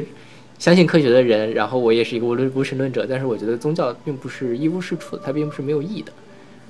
然后说到另外一个，就是你刚才说的这个科科研这个东西到底有没有意义这个事情，因为我不太就是因为你没有办法一一群人能够代表整个人类的所追求的到底是需要什么。就现在其实很多需求都是人为创造出来的，嗯哼，可能人们比如说现在智能手机一代一代越来越先进，人真的是需要很越来越快的那种手机吗？需要。我觉得是需要的。对，就假如嗯比如说我们没有这样的设备的话，没有发展这么快的话，我们三个是不可能坐在这里边录节目的。嗯我们是不可能让我们的节目让所有人都听得到然后就你说现在这些科研有没有必要做？我觉得这个是这么看。就比如说你是一个大老板，你要去做风投，嗯你要投一百个项目，是不是要一百个项目全都要出呢？只要出一个就就 OK。我们做科研也是，就是嗯可能一千个、一万个人里面，只有一个人，这个东西是可以留名青史，将来可以改变世界的一个东西。嗯但是是不是只只能做这一个呢？并不是，我谁做的时候谁也不知道这东西有没有用，是这样的感觉。当然你要去，比如说你要去申请项目，你要去说漂亮话、说技巧，这个都是另外一码事，对，是吧？这个这个就是技巧而已。但是我我是说就是觉得，嗯，就并不是说我要无私的奉献，我要只考虑什么，我其他都不考虑，这事儿做科研才是可以的。我觉得这不是一个好的科研的态度。嗯，对，因为我自己的觉得是，我自己也做了几年科研，可能没嗯有两位资深，对我，就是毕竟是你们的学弟嘛。我觉得是，呃，有的时候自己也不知道自己在干嘛，嗯或者我觉得我自己做的东西以后也用不上，因为对于生物的这个发现来说，就是你做。人大概有两万个基因，嗯每个基因都可以研究。你研究出来这个基因在某一个病里面有什么用，你就可以发一篇很好的文章。嗯，但是这个东西可能真的，你发出来之后也不也不会有人引用你，哪怕是很好的文章，那就是你对你之后的也不会有特别明显的推动。但是我觉得这个东西谁知道呢？也许在过了十年，有一个博士生在做一个类似的题目的时候，查到了这样一篇文章，说哦，原来他在这个情况下可以做，那他可能会启发别人。我觉得这个东西都是一层一层垒起来的，不是说你最后，啊，我发现了一个相对论，那我就是说牛顿力学都是扯淡。但是因为有了他们之后的人才可以往上走，就是这么多科研工作者其实都在底下当垫脚石，然后一起来推动这个这个世界的。就是我觉得，就比如说非科研的人来看待科研的时候，不能用特别功利的眼光。这事儿我觉得跟宗教是一样的，就是你说中国人很多人就是有事儿才去求佛。嗯呃，我去峨眉山的时候，我们那个导游他信佛。就我我本人我是无神论者，我也不信这个哈，但是我还是挺尊重他们的。但我觉得他讲的很多事情很有道理。他说国人很多人去拜佛，见佛就拜，这事儿就是不对的。你不能什么佛都拜，你拜之前你要了解这个佛是干嘛的。他讲一笑话，就是说，比如说，嗯，去九华山你就不能随便拜，九华山是是地藏地藏，地藏什么？你家里有人去世了之后才能拜。然后呢，呃，还有一个大势至菩萨嘛，是那个坐站如来佛左面是阿弥陀佛，右面是大势至，是吧？大势至也不能随便拜，大势至呢叫接引佛，就是你去世的时候，他把你接到极乐世界里面去，所以大势至是不能随便拜的。但是国人就是那种很功利啊，见了佛就拜，就就去讨好，所以我觉得做科研也是，就不能这么功利的看，就是说不能说你这东西到底有没有用，然后就是能不能马上用，或者说十年之后有没有用，十年之后没有用你就不要做了。我我我说的那种有用，可能不是说这种有用，嗯。我说的是，嗯，就呃举个例子，就说拿高铁来说啊，嗯。呃以前的时候我们坐比较慢的火车，嗯。然后现在我们坐高铁的时候，我们需要花更多的钱，是吧？嗯。因为呃这个就是它技术研发还有到现在运行的话，它可能成本会更高，然后但是它的速度会更快，我们享受了更快的速度，省了我们的时间，嗯但是我们这些时间要用来工作去挣钱，来才能够买到更贵的票，是不是？不是，你只需要工作一小部分时间就可以赚回这个票钱了。这个票钱对于你来说并没有很贵。这个就是就是可能这个要是要有具体的程度的问题了，就是感觉有一种循环，就是你的技术越来越先进，你在催促着人更加辛勤的工作，更加的拼命的去工作，但是你其实你并没有去寻找你自己内心真正的需要的东西，你的你需要的东西可能就是吃点东西，喝点东西，休息一下，但是其实是这样，你只看到了我们父辈的那一辈，他们可以吃大锅饭，吃大锅饭在全中国的历史上也就那么几年而已。你再往前倒，当生产力比较低下的时候，大部分人是要被饿死的。嗯我觉得这个事情是这样，嗯就是呃，技术或者科学技术的发展给我们提供了更多的便利，但我觉得呃，这个实际上是给我了我们更多的选择，就是我可以去选择坐很高很快的高铁，然后我去赶时节省时间，我也可以去坐慢的绿皮火车去体验那个旅行的感觉。但是如果是十几十年前，那我就只有这一种选择。那我觉得其实呃，南夏同学有一点说的很有道理，就是在这种很快的技术发展的情况下，有的时候人是有些人是比较容易去迷失方向，你不知道自己在干嘛。嗯，但是我觉得这个并不是技术带来的问题，而是这个我们自己的问题。就是我们可以去选择这个，但是绿皮火车也没有消失，然后粗茶淡饭也没有会慢慢。消失的，我觉得不会，就是这个东西，你真正想要过另外一种生活，你还是可以过的。关键是你在有了更快的技术之后，你还想不想得到还有这样一种生活？对，这个技术是给我们提供了可能性，但是最后人是去选择自己的生活的一个对。因为就我们来说，绿皮火车确实不舒适。比如说你有钱了，就是你你工作之后，你肯定买得起高铁。你买得起高铁的情况下，你是坐绿皮火车还是坐高铁呢？你是工作就是为了坐这高铁吗？肯定不是。你不你不坐高铁，你也要你你也要这样的工作。其实就是有一些人会被就是有一些方式会被淘汰掉，嗯哼，嗯你一些，比如说你的呃时间成本所能够换来的金钱的比较低的人的话，嗯他们可能就会就会生活就会非常窘迫嘛，他被这个整个朝代在不停不停的往前赶。就是时时代的大潮有滚滚向前，总有一些人会被落下，嗯是这么个意思。嗯但我觉得这个时代的大潮永远都还是会滚滚向前的。那我们就或者说作为一个社会能够提供给他们的，就是拉一把这些被落下的人，给他们一些新的工作机会。因为之前我记得是在看那个《舌尖上的中国》，嗯《舌尖上的中国》第二季有一个就在讲西北有割麦子的人，嗯，因为现在都有这个机械化作业，但是割麦子的人就很少。当年他们是到各处去，就他们是一个流动工种，到这儿去割，到那儿去割。但是慢慢的就他们这个职业。对嗯，那我觉得这个东西分两部分，一部分如果你觉得它有深层次的文化意义，那可能是把这个东西记录下来、保护下来。那另外一方面，如果这个东西你就是作为文化的部分保保留下来，那这个工种到底有没有意义，还继续存在下去呢？可能它就不会再作为一个实用性的东西存在下去，那可能就是一个表演性质的东西，或者是怎么样。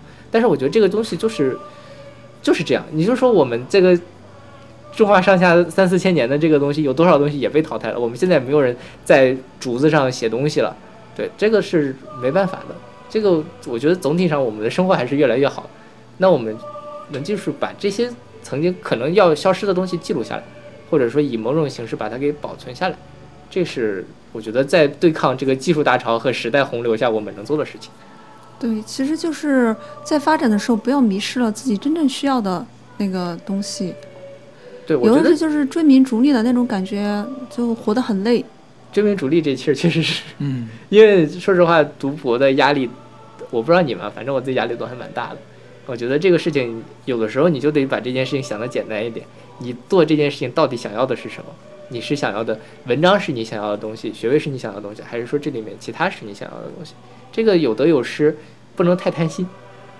嗯那我觉得可能读博的压力都差不多，因为可能你自己感觉不到哈，我是能感觉到南下同学不同年份他的心理状态是不一样的。OK，就是刚入学的时候就特别嗨，是是是。特别开心，大家一般都然后就是在大概我们是研二入学嘛，二年级那开始做实验，嗯，大概四年级的时候是南下同学心情最不好的时候，那个时候我就是有的时候跟他说话呀，然后就得到一个非常负面的反馈，我就特别怕惹到他，你知道吗？因为那个时候刚好他的文章在写，然后项目也很重，然后工作也还没有定。就那个时候肯定心情不好，最近心情好了嘛，然后又回到开始那个状态了。对，所以都是螺旋上升的嘛，我们都会这样翻过一座山，再翻过一座山，对对对总会有在山山脚下很兴奋，山中间很痛苦，然后到了山上看见有这个阳光或者怎么样，但是我们还是要下山继续爬。OK，就是当你真正心情不好的时候，可以听一下南夏同学介绍的这首歌，就是真的听宗教音乐还是可以帮助你来平复心境的。是的，是的吧，嗯。那好，那我们来听这首来自剑桥大学国王学院合唱团演唱的《The First Novel》。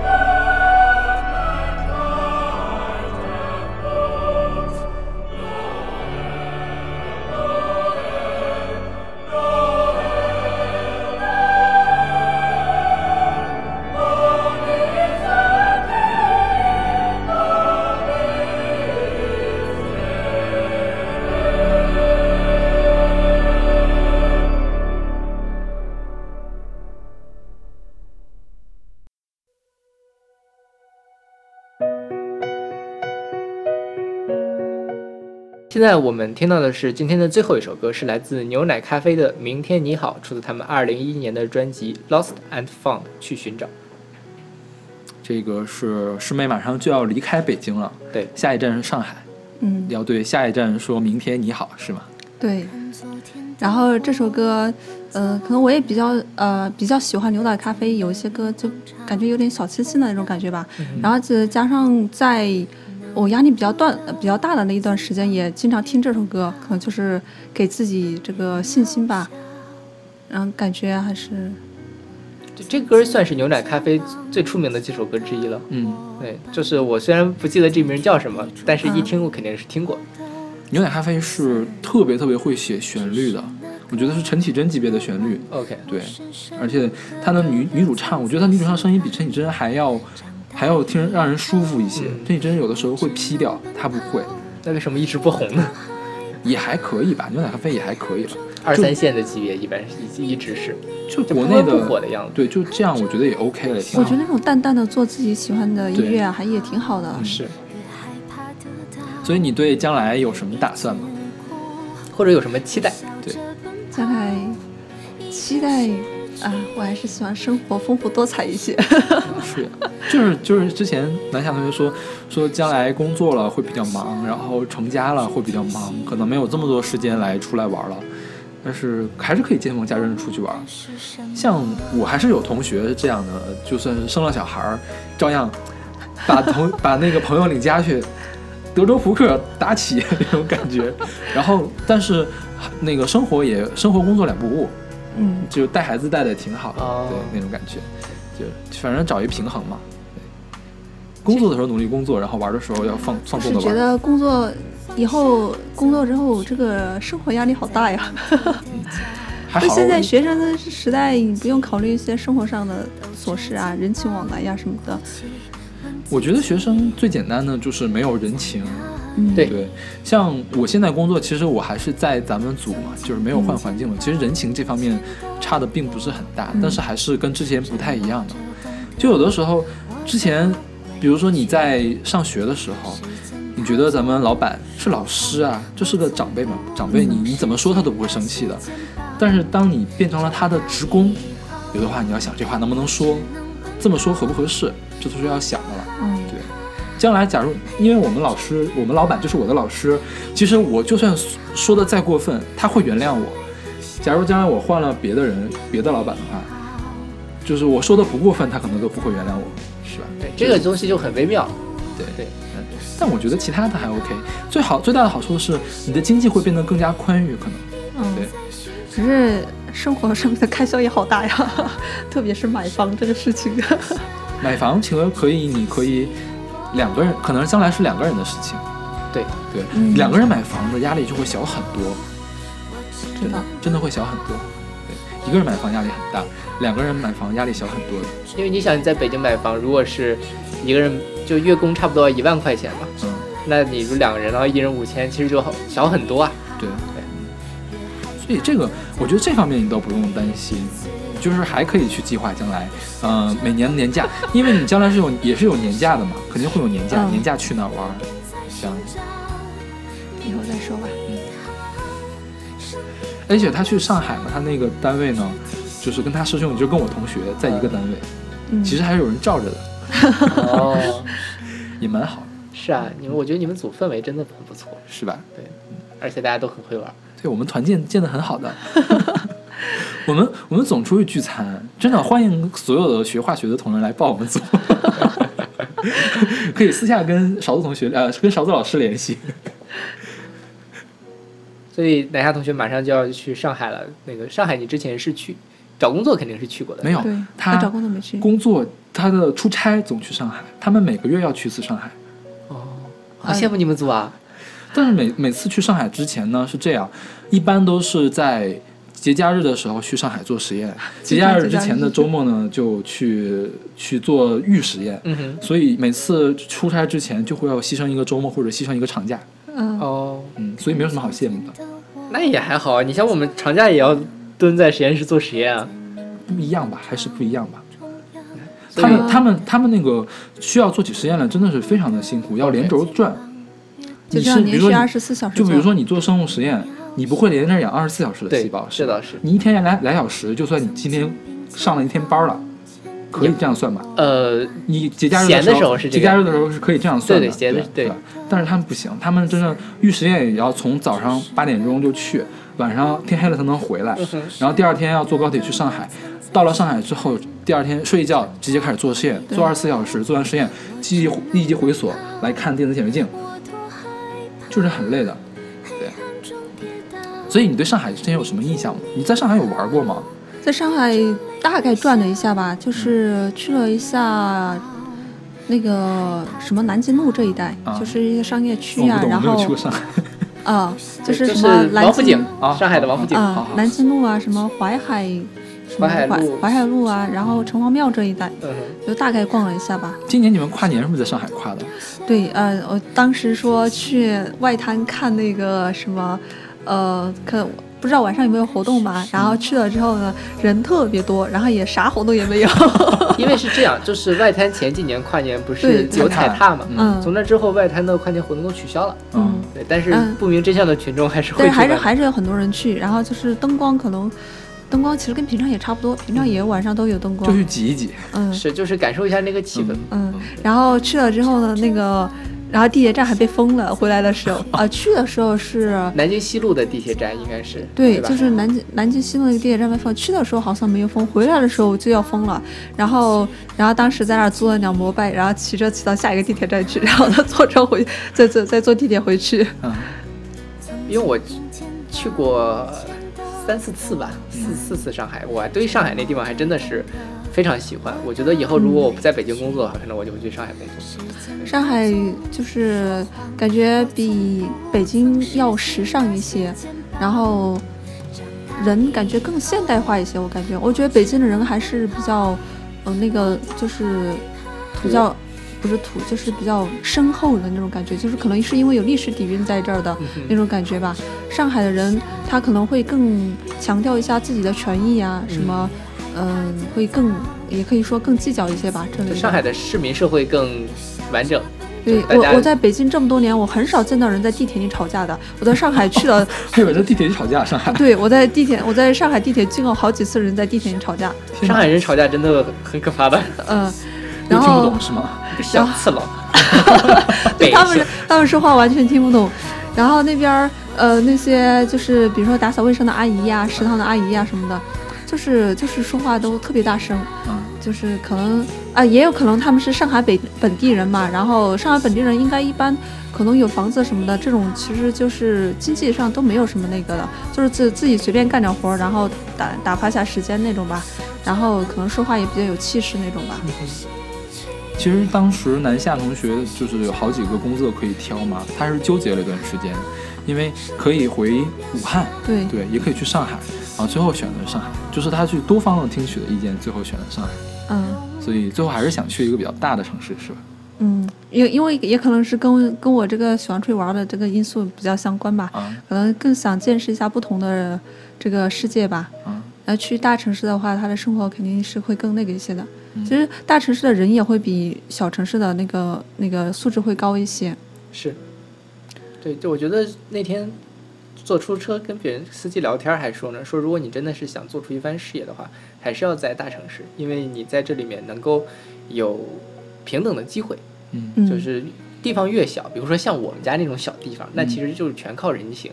嗯。对就但在北京的话，你其实是靠可以靠自己的能力，包括在上海都是靠能力能够做出你自己想要的东西。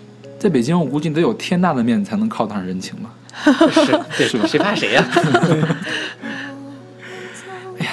那就不知不觉已经我们聊了多久？我们现在显示的是聊了大概两个小时。两个小时，啊那我估计整个节目录下来应该放出来会更长一点，是是吧？OK。嗯我们师妹一开始也有一些紧张，有一些拘谨，后来也是变得蛮健谈的。就是希望师妹去了上海之后，有机会回来可以再上我们的节目。我估计工作了之后，这些感感觉都会变得不一样的，对对，是吧？你可以，我觉得工作室应该是一个很大的转变，因为像我的话，我真是啊、我们大家都是读了二十多年的书，嗯然后然后像第一次的这个角色转变吧。嗯，对，行，那我们期待师妹的下一次光临。也呃祝福南下同学，然后毕业顺利，然后工作顺利。好，谢谢谢谢。行，那我们今天节目就到这儿。然后，嗯，欢迎大家关注我们的微信公众号不一定 FM，在上面会有定期的乐评推送、音乐随机场。另外，我们每期乐评推送的后面都会附一个二维码，大家可以扫码加入我们的听友群，然后跟我们二位主播来聊天。如果大家想，嗯，加入我们的这个音乐速写计划的话呢，也可以跟我们直接联系，然后我们可以就是商讨一下节目怎么做。嗯，那我们就下期再见。下期再见。那我们感谢我们南夏同学。我该说啥？不用说也可以。哦，观众朋友再见。再见。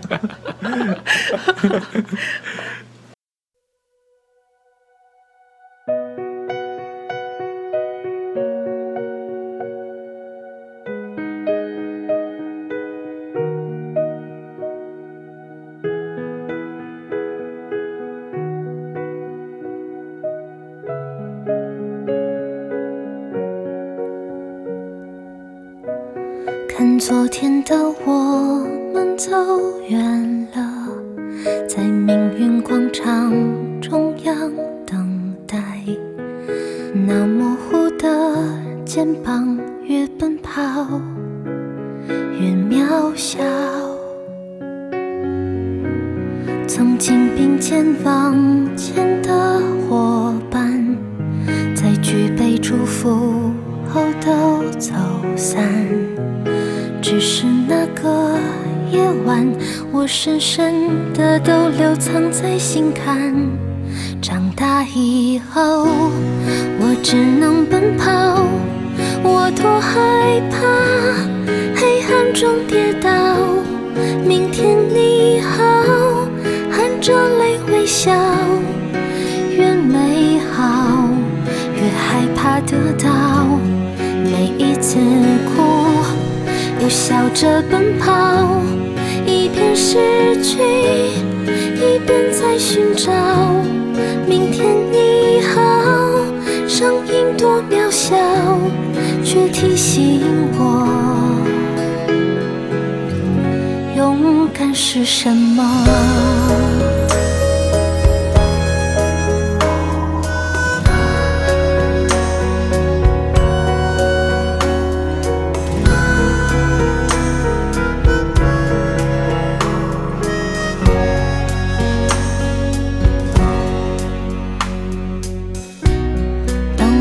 朝着反方向走去，在楼梯的角落找勇气，抖着肩膀哭泣，问自己在哪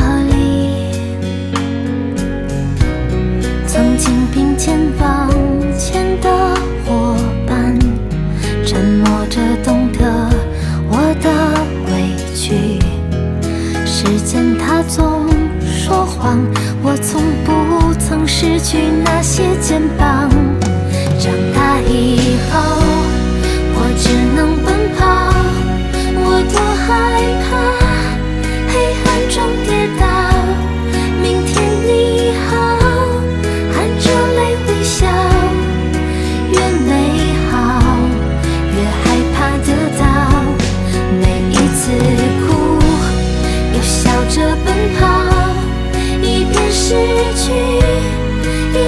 在寻找。